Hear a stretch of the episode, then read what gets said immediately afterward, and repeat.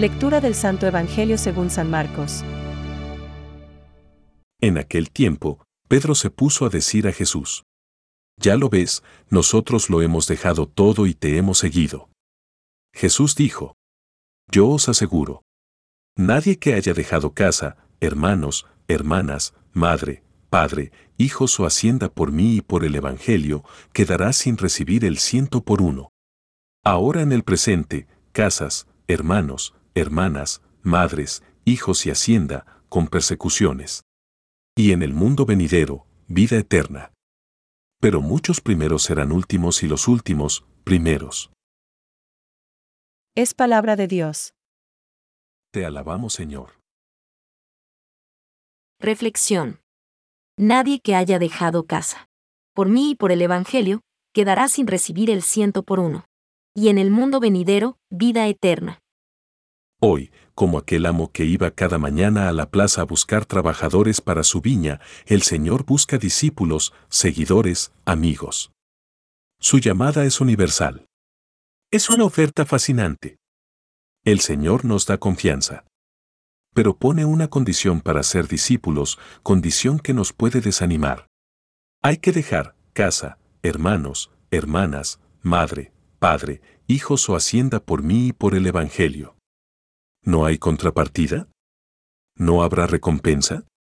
¿Esto portará algún beneficio? Pedro, en nombre de los apóstoles, recuerda al Maestro. Nosotros lo hemos dejado todo y te hemos seguido, como queriendo decir. ¿Qué sacaremos de todo eso? La promesa del Señor es generosa. El ciento por uno. Ahora en el presente. Y en el mundo venidero, vida eterna. Él no se deja ganar en generosidad. Pero añade, con persecuciones. Jesús es realista y no quiere engañar. Ser discípulo suyo, si lo somos de verdad, nos traerá dificultades, problemas.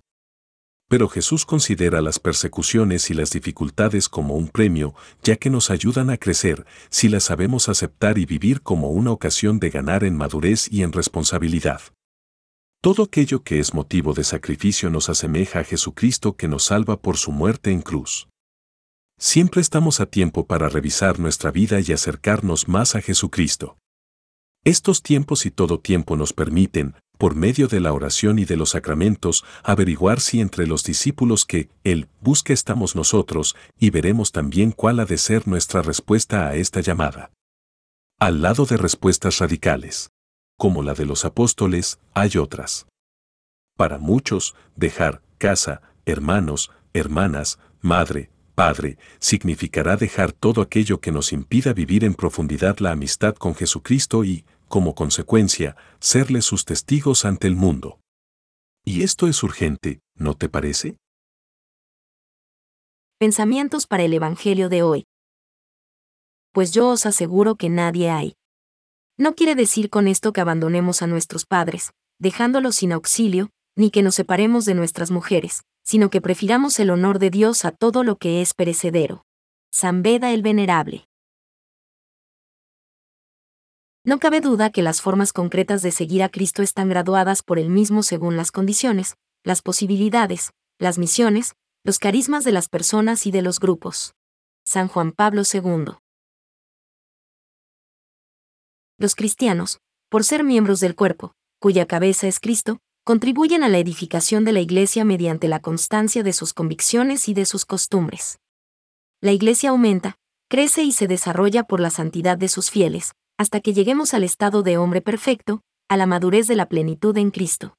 Catecismo de la Iglesia Católica, número 2.045.